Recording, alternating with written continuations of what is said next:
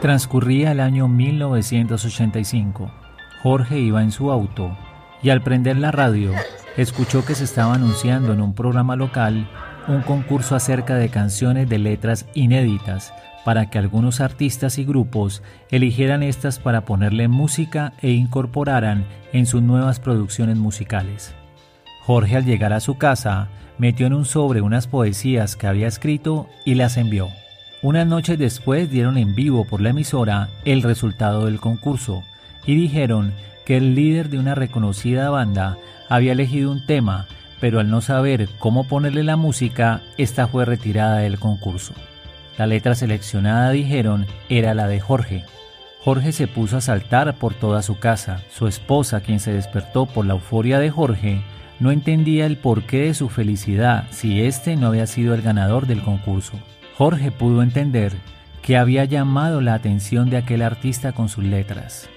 En busca de letras para su nueva producción musical, el aquel líder del grupo se reunió tiempo después con Jorge, quien le propuso más textos, así eligió uno que hablaba de un detective privado que esperaba a su amante que nunca llegaba. El artista le pidió a Jorge que le diera un giro más romántico, el cual quedó inmortalizado en esta canción.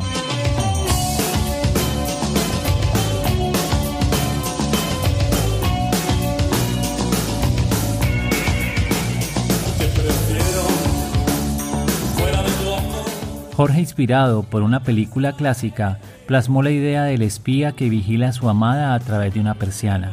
La canción Persiana Americana fue un éxito desde su publicación en 1986. La canción causó furor en las emisoras de radio en Latinoamérica.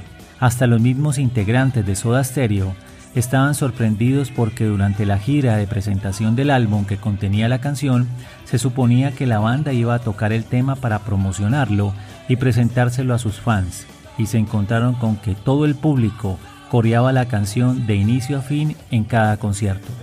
Para el podcast El Conferencista les habló Carlos Libreros. Contáctame para amplificar con storytelling y soluciones disruptivas sus ideas en presentaciones.